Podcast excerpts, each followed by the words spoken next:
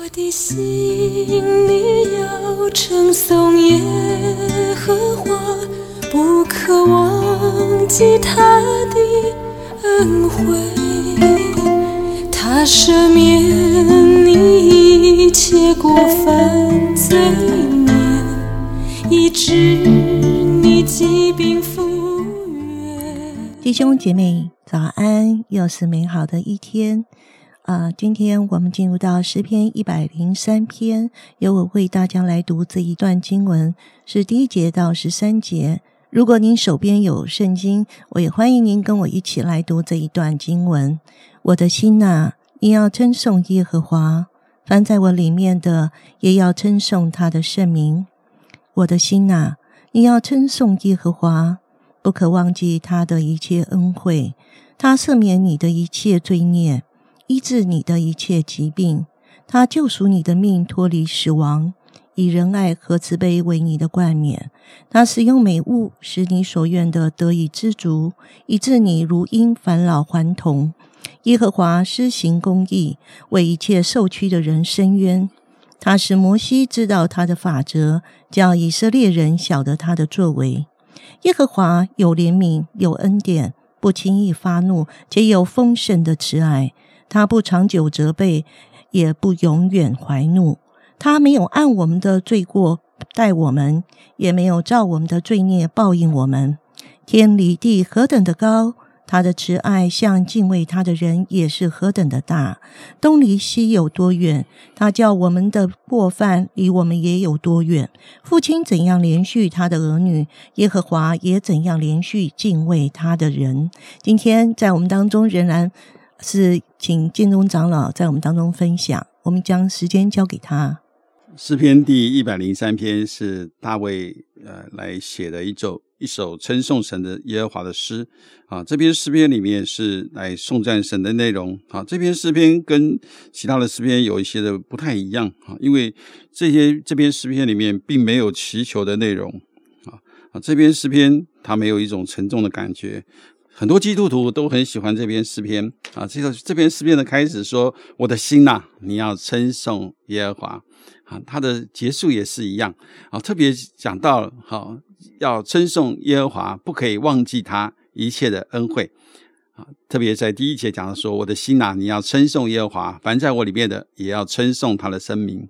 我的心呐，你要称颂耶和华，不可你不可忘记他一切的恩惠。”啊，这段经文里面不断的告诉我们要来称颂这位神，还告诉我们是呃我们的心啊，我们的心呐，你要来称颂，凡在我里面的也要称颂他的圣名。好，这是提醒我们，我们的称颂必须用我们的心灵和诚实啊，不错，我们称颂神当然不能够离开我们的口，所以呢，我们要用我们的口来称颂，但是呢，我们也必须要说，我们必须用称颂呢，是一个心口合一的。啊，所以我们要用我们的心来来称颂我们的神。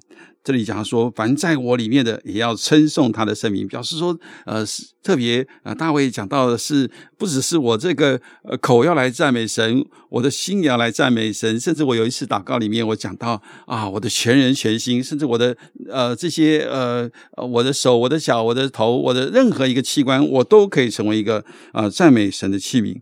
特别在呃下面，我们就可以看到啊，诗人呢，呃，让我们知道我们可以在啊哪些方面呢，不忘记神的恩惠。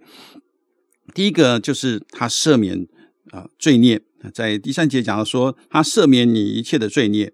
神给我们最大的恩典就是他赦免我们的罪孽，他让我们这是啊值得我们永远向他感恩的。原来我们都是该死的罪人，但是耶稣却让我们因着他得着一个赦免。我们真的是啊，领受了神的恩典。我们只要相信，我们就能够经历他的恩典。第二个呢，就是他医治疾病啊。这第三节下半节讲说，他医治你的疾病啊。神可以医治我们一切的疾病，不管是我们肉体上的，或是心灵当中的。以赛亚书的五十三章第五节说：“因他所受的刑罚，我们得平安；因他所受的偏伤，我们可以得到医治。”第三，我们就可以看到是脱离死亡。好，第四节的上半节讲说，他救你的命脱离死亡。死亡是人类最大的敌人，在死亡的面前，任何东西比钱，比如钱财、名声、地位啊，都好像没有了啊，所以呢，人好像面对了很多呃致命的一个呃因素的威胁啊，有时候是疾病啊，有时候是这些天灾人祸，甚至有时候是战争，好像是让我们呃没有一个呃可以啊防御它的。但是我们相信我们的神是那位保护我们的性命脱离死亡的神。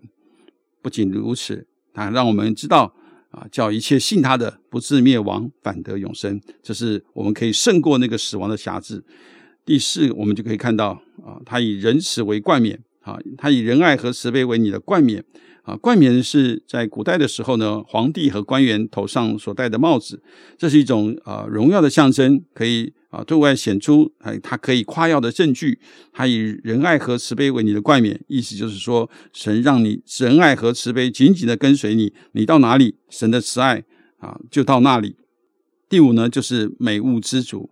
他用他的美物使你所愿的知足，以致你如因返老还童。我们一切所需用的，神都知道。神很乐意来帮助我们。有时候我们还没有祷告，神就为我们来成就一切。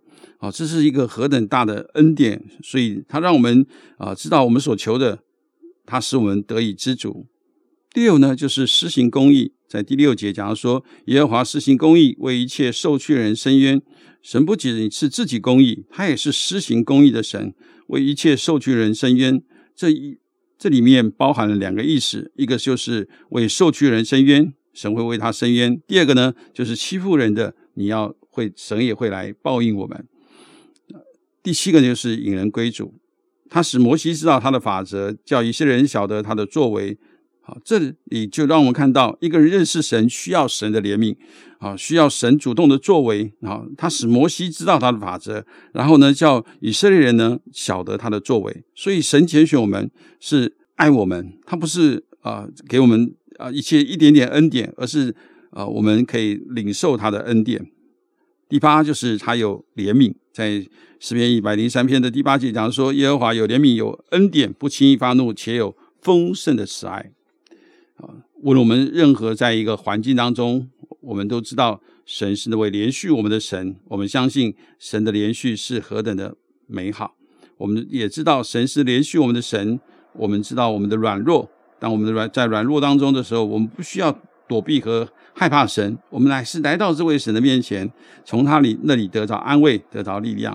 第九就是有恩典，他不长久责备，也又不永远怀怒。他没有按我们的罪过待我们，也没有照我们的罪应报应我们。他有赦罪之恩啊，让我们可以永远的向他来感谢。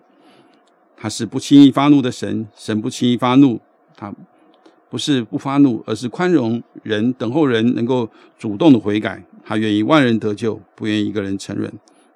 第十一就是他有丰盛的慈爱，天离地何等的高，他的慈爱像敬畏他人也是何等的大。东离西有多远？他叫我们的过犯离我们也有多远。神的慈爱是何等的浩大。有时候这里告诉我们说，天离地有何等的高，他的慈爱像敬畏他人也是何等的大。有时候我们真的很难想象天和地到底这距离有多少，但是神却告诉我们一件事情：他对我们的爱是大到一个地步，是我们没有办法想象、无法测度的。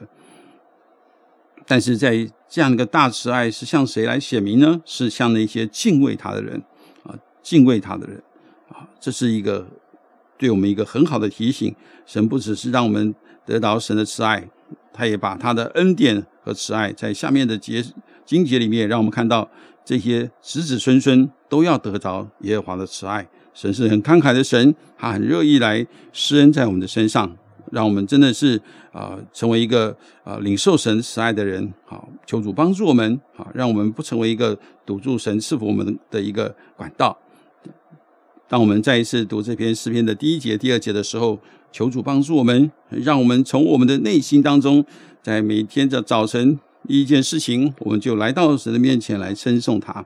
所以，当你你常常来称颂神的时候，你你的忧愁就没有了，你的重担就卸下了，你可以真实激励他就是那位又真又活的神。谢谢建龙长老在我们当中的分享，我们一起祷告，亲爱的主，我们来到你的面前，向你献上最深的感谢。